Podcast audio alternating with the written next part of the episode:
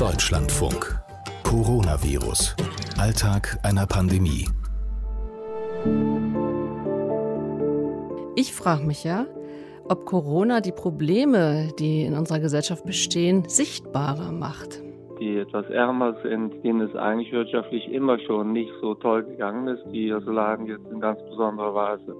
Also solche Pandemien, solchen sind auch immer soziale Fragen. Das fiel dem SPD-Bundestagsabgeordneten und Gesundheitsexperten Karl Lauterbach ein, als ich ihn heute angerufen habe. Der Berliner Bezirkspolitiker Falko Lieke, der hat ein bisschen anders reagiert. Für uns ist, ist Corona jetzt kein besonderer Verstärker oder Sichtbarmacher von Problemlagen. Nein, die kennen wir in Neukölln sehr, sehr gut und versuchen unser Bestes, das auch anzugehen. Die Corona-Pandemie verstärkt Probleme, gesellschaftliche, aber auch persönliche. Das ist ja so eine These, die in den Medien diskutiert wird. Mir leuchtet das ehrlich gesagt ein. Aber hier im Podcast können wir ja hören, was diejenigen dazu sagen, die als Heimleiterin, als Pfleger, als Arzt täglich mit Corona zu tun haben. Ich bin Katrin Heise, hallo. Falko Licke ist in Berlin-Neukölln, Stadtrat für Gesundheit und Jugend. Der war heute Morgen ziemlich beschäftigt, als ich mich bei ihm gemeldet habe. Wir sind gerade in der Lagebesprechung und gerade im Rundgespräch. Um was geht es da? Es geht darum, wie jetzt das aktuelle Infektionsgeschehen äh, sich darstellt. Wir haben äh, derzeit fünf Schulen, die betroffen sind zwei Lerngruppen an zwei Schulen. Da endet die Quarantäne heute. Das heißt, die Kinder können ab Montag wieder in die Schule und an drei Schulen haben wir ein kleineres Infektionsgeschehen jeweils von Einzelpersonen, wo wir aber dann die Gruppen, das sind ja auch kleine Gruppen, dann quarantänisieren für 14 Tage. Aber diese Quarantänisierung, wie Sie sie nennen, an den Schulen, ähm, das ist nichts, was Sie jetzt in Aufregung versetzt. Also angesichts der Diskussion um die Schulen hätte ich jetzt gedacht, dass man da vielleicht gleich aufgeregt ist, wenn infizierte Schülerinnen und Schüler auftauchen. Nö, äh, sind wir nicht aufgeregt. Wichtig ist, dass wir das Infektionsgeschehen nachvollziehen können, dass wir dann die Gruppen quarantänisieren. Hört sich jetzt alles sehr verwaltungstechnisch mhm. an, aber äh, es ist gerade so der Sprech, in dem wir uns bewegen. Macht jetzt auch keinen Sinn, eine ganze Schule zu schließen, denn positive Kinder, die sind dann halt im Zweifel auf der Straße und wir merken es nicht oder auf Spielplätzen, in Jugendeinrichtungen und ähnliches. Also dann haben wir sie lieber in der Schule, wo wir das Geschehen kontrollieren können, als breit verteilt in der Stadt. Ist das durch Testung aufgefallen oder wann haben die einfach Krankheitszeichen gezeigt? Das ist ein ziemliches Netz, was sich durch die ganze Stadt spinnt, ehrlich gesagt. Wir haben eine bestimmte Community in Nordneukölln, die weit verzweigt ist. Die reicht auch nach Spandau und nach Reinickendorf. Und da gab es vermutlich äh, Festivitäten oder Gottesdienste, und da könnte es sein, dass sich da jemand angesteckt hat und dadurch, dass die Community sehr, sehr groß ist, verteilt sich das auch schnell. Viele Menschen in kleinen Räumen, große Familien. Und das ist sehr, sehr aufwendig, das nachzuvollziehen, weil auch nicht alle gut Deutsch sprechen. Wir versuchen da mit Sprachmittlern und mit Trägern, die in dem Bereich tätig sind, auch zu arbeiten, um da an die Infos ranzukommen. Und äh, das macht momentan sehr, sehr viel Arbeit in der Kontaktnachverfolgung und ähm, zu schauen, wer mit wem an welchem Punkt äh, zusammen war. Eine ähm, besondere Situation in Neukölln ist sicherlich die Vielgestaltigkeit und die, die Vielschichtigkeit. Wie kommen Informationen an all die vielen Gruppen? Denn Information ist ja mit das Wichtigste in der ganzen Corona-Zeit. Das ist für uns auch nicht immer ganz einfach, ehrlich gesagt ähm, wie wir dann auch mit der Bevölkerung kommunizieren können. Vieles spricht sich innerhalb der Community rum und da müssen wir gucken, dass sich da kein Unsinn rumspricht, wie beispielsweise äh, nur Ungläubige bekommen Corona oder ähnliches. Ähm, also da versuchen wir dann auch sachlich aufzuklären. Wir haben ja hier auch unsere Hotline, die wir besetzt haben, wo die Menschen sich informieren können, wenn sie Fragen haben. Aber es ist tatsächlich nicht ganz leicht, ähm, in diese derzeit ja auch teilweise abgeschotteten Gesellschaften reinzukommen und ihnen zu sagen, was ist wichtig, was ist nicht wichtig. Vieles läuft dann halt doch über Gemeinschaftseinrichtungen, halt über die Schulen, über die Kitas, wo Eltern informiert werden, auch in unterschiedlichen Sprachen. Also wir versuchen schon da anzusetzen, wo die Menschen auch sind. Ähm, aber eine eins zu eins äh, von Haustür zu Haustür Information ist schlichtweg nicht möglich mit unserem Personalbestand. Hm. Ich meine, wir haben in Neukölln 330.000 Einwohnerinnen und Einwohner. Das ist denn schon nicht zu leisten. Hm. Da streifen Sie so ein bisschen das Thema, was wir uns heute vorgenommen hatten, nämlich Corona sei so ein Brennglas äh, für Probleme oder ein Verstärker für Problemlagen. Wie sehen Sie denn überhaupt die These, dass unter Corona doch bestimmte gesellschaftliche äh, Probleme wie unterm Brennglas sichtbar werden?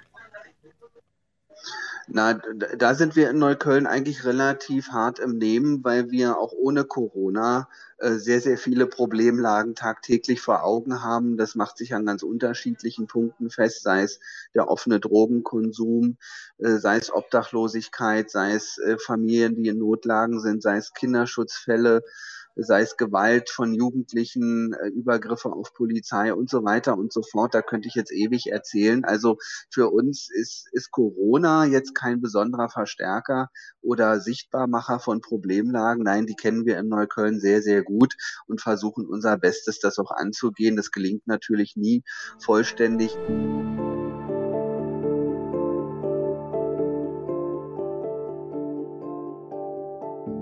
Neuköllner Alltag, ob mit oder ohne Pandemie. So habe ich eben Falko Lieke verstanden. Die ganze Bundesrepublik im Blick hat Karl Lauterbach, der Bundestagsabgeordnete und Gesundheitsexperte. Der sieht schon, dass sich die Probleme verschärfen derzeit. Diejenigen, die beispielsweise schlecht abgesichert sind, die etwas ärmer sind, die also keine gute Versicherung haben, die kleine Selbstständige sind, denen es eigentlich wirtschaftlich immer schon nicht so toll gegangen ist, die also lagen jetzt in ganz besonderer Weise. Oder diejenigen, die, sagen wir mal, arbeitslos gewesen sind, die haben jetzt im Moment also kaum eine Chance, Arbeit zu finden. Diejenigen, die eine gute Beziehung haben, profitieren jetzt von der guten Beziehung. Diejenigen, die eine schlechte Beziehung haben, da verbessert sich das durch die Krise keineswegs. Also somit sieht man im Wesentlichen, also wie unter einem Brennglas, wie diejenigen, denen es immer schon nicht so gut ging, dass es denen jetzt noch etwas schlechter geht und Risiken und die Gefahren und auch die Kosten bündeln sich bei bestimmten Gruppen. Hm, also das heißt eine soziale Frage.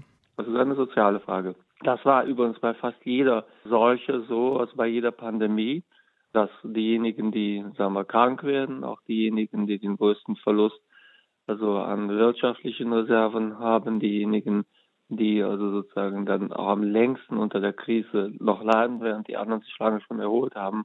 Also solche Pandemien, solchen sind auch immer soziale Fragen. Darüber hat ja auch Camus sehr klar geschrieben. Also Corona auf der einen Seite Verstärker von Problemen, auf der anderen Seite, wenn man sagt, etwas erscheint im Brennglas, heißt es ja auch, es wird wahrgenommen. Kann das auch eine Chance sein? Es kann eine Chance sein, aber ich sehe bisher die positiven Dinge nicht. Ich bringe ein Beispiel. Also klar ist, dass also jetzt Schüler, äh, die also sagen wir es ohne dies schwer hatten, weil sie meinetwegen aus Familien kommen, die bildungsfern sind, wo sie wenig Unterstützung von den Eltern erwarten können, die auch Sprachschwierigkeiten haben. Die sind natürlich durch das Ausfallen der Schulen sehr viel stärker noch zurückgefallen im Vergleich zu den Kindern, deren Eltern quasi so etwas wie Ersatzlehrer sein konnten im günstigsten Fall. Darüber ist viel gesprochen worden, aber de facto ist nichts passiert, um diesen Kindern zu helfen. Die werden oft nur herangezogen, um jetzt so schnell wie möglich wieder zur Schulöffnung ganz allgemein zu kommen. Aber es geht eigentlich gar nicht um die benachteiligten Kinder, sondern es geht einfach darum, dass wir überhaupt die Schulen wieder öffnen. Daher bin ich da noch nicht ganz so optimistisch. Dass da nichts passiert ist, wäre das nicht aber genau die Aufgabe von Politikern wie Ihnen, das jetzt auf den Weg zu bringen? Ja, ich thematisiere das ja auch unentwegt, aber die Bildungspolitik ist ja bei uns also in Länderhoheit und ich habe hier nicht viel gesehen, was gemacht wurde für die Kinder, die aus benachteiligten Familien kommen, über die Monate hinweg nicht. Und jetzt, wo die Schulöffnungen begründet werden sollen, zum Teil übrigens also schlecht vorbereitet und ad hoc, ohne Schutz für Eltern und Lehrer, da erinnert man sich plötzlich an die benachteiligten Kinder und sagt, um Gottes Willen, die können doch nicht so lange ohne die äh, Unterstützung von Lehrern gewesen sein. Und somit also sehe ich das einfach, das ist unsere Aufgabe, aber es klappt nicht wirklich so, so gut, wie es sein müsste. Und ich habe keinen Vorschlag gesehen, der sich systematisch damit auseinandersetzt. Müssen wir bei der Gelegenheit auch nochmal über unser Schulsystem nachdenken. Das wäre ja auch eine Frage wert gewesen. Altbekannte Probleme angehen, die Pandemie vielleicht gleich als Chance benutzen für so einen Systemwechsel, für den ganz großen Wurf, so wie sich Karl Lauterbach das eben gerade vorgestellt hat. Das könnte auch für den Gesundheitssektor gelten, habe ich so gedacht. Ich habe mit Johannes Pott gesprochen, der ist in Hildesheim Arzt auf der Intensivstation und im Rettungswagen. Ob Corona aus seiner Sicht Probleme verstärkt, wollte ich wissen. Was man ganz klar sagen kann, ist, dass es im Umfeld des Krankenhauses natürlich den Personalmangel massiv verstärkt. Also, dass man jetzt sieht, dass einfach der Mangel, der vorher schon existent war, jetzt natürlich, wenn zusätzliche Dienstreihen besetzt werden müssen, sowohl pflegerisch als auch ärztlich, dass sich das massiv verstärkt und das natürlich dann auf die Moral der Mitarbeiter auch durchschlägt und damit der Krankenstand auch steigt. Das sehen wir jetzt gerade in den letzten Wochen. Das war am Anfang der Krise natürlich nicht so, weil alle hochmotiviert waren und gesagt haben, wir packen das jetzt an. Aber jetzt, wo Corona, ich sage das ja immer wieder, offiziell im Prinzip abgesagt ist, mehr oder weniger, lässt sich sicherlich der ein oder andere jetzt auch mal sagt, ja, ich bin jetzt hier am Limit angekommen mhm. und jetzt muss ich auch mal ein bisschen Zeit für mich haben. Mhm. Eigentlich ein Limit, was vor der Corona-Krise schon erreicht war, oder? Genau, was absolut vorher schon erreicht war und oft auch überschritten war, aber man hat sich irgendwie so durchgeschleppt und immer wieder zusammengerissen und dann bricht natürlich auch die ein oder andere chronische Erkrankung jetzt wieder auf, mhm. die vorher vielleicht nicht da war. Mhm. Man sieht das aber auch bei Patienten, dass auch zum Beispiel die Depressionen, die vorher, sag ich mal, stabil geblieben sind oder stabile Erkrankungen waren, dass die jetzt verstärkt wieder auftreten und aufflammen, dass Suizidgedanken stärker ausgeprägt sind, all solche Dinge, die natürlich vielleicht auch aus der sozialen Isolation dadurch getriggert werden. Also, dass man vorher gesagt hat, das habe ich alles im Griff und jetzt bin ich aber alleine durch die Corona-Krise und komme nicht in den Kontakt mit meinen Verwandten und mit meinen Lieben und deshalb bin ich wieder depressiver, als ich es vielleicht vorher war. Also auch das habe ich schon gesehen. Ähm, ich bin kein Psychiater, ich begegne solchen Fällen immer nur wieder im Rettungsdienst und da ist es mir halt aufgefallen, dass es einfach mehr solche Einsätze gibt, die eben eine psychiatrische Ursache haben und die meistens mit Depressionen zu tun haben und wo die Angehörigen aber auch durchaus berichten, dass der Patient oder die Patientin vorher jahrelang keinerlei eigentlich Arztkontakt hatte wegen dieser Erkrankung, weil es medikamentös oder sogar ohne Medikamente so stabil war, dass da überhaupt kein Bedarf bestand und dass das jetzt gerade wirklich durch diese Krise, was kann man sozusagen Stichtag Lockdown, in dem Moment kann man sagen, ist es wieder schlimmer geworden. Und da steigert sich dann natürlich, je länger so ein Lockdown gedauert hat, desto schlimmer ist es dann geworden sich zuspitzende Krankheitsbilder beobachtet, Johannes Pott. Er hatte vorher von der Personalsituation gesprochen. Was das im Krankenhaus bedeutet, wollte ich wissen.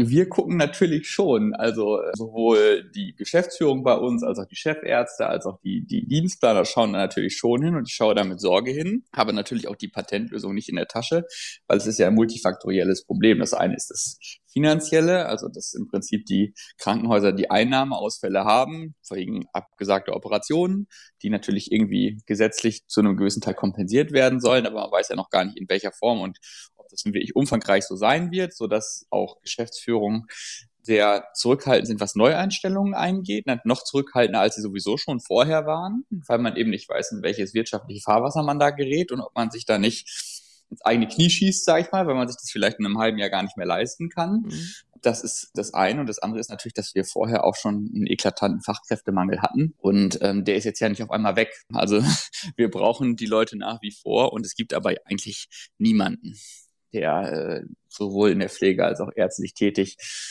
sein will, sage ich mal, von ganz ausgewählten Ballungsbereichen in Deutschland, wie jetzt zum Beispiel Hamburg, Berlin, München abgesehen, ist das überall in Deutschland flächendeckend ein Problem. Was hat sich für Sie persönlich verstärkt in dieser Zeit? Für mich persönlich hat sich natürlich die Arbeitsbelastung erstmal verstärkt. Das ist das eine, so dass ich schon die gelbe Karte zu Hause bekommen habe und ähm, mich da ein bisschen zurücknehmen musste was aber auch sehr gut zum Selbstschutz ist. Und was sich verstärkt hat, ist ganz spannend eigentlich die familiäre Bindung zu Eltern, zu Geschwistern, weil man doch gesehen hat, dass man in so einer Krise familiär doch zusammenrückt. Trotz Kontaktverbot, aber dass man häufiger einfach mal zu Hause anruft und fragt, ja, wie ist es denn? Geht's euch gut? Kann ich irgendwas tun? Das ist ganz spannend zu sehen, dass man sich in der Krise doch wieder auf die alten familiären Bande so ein bisschen zurückbesinnt.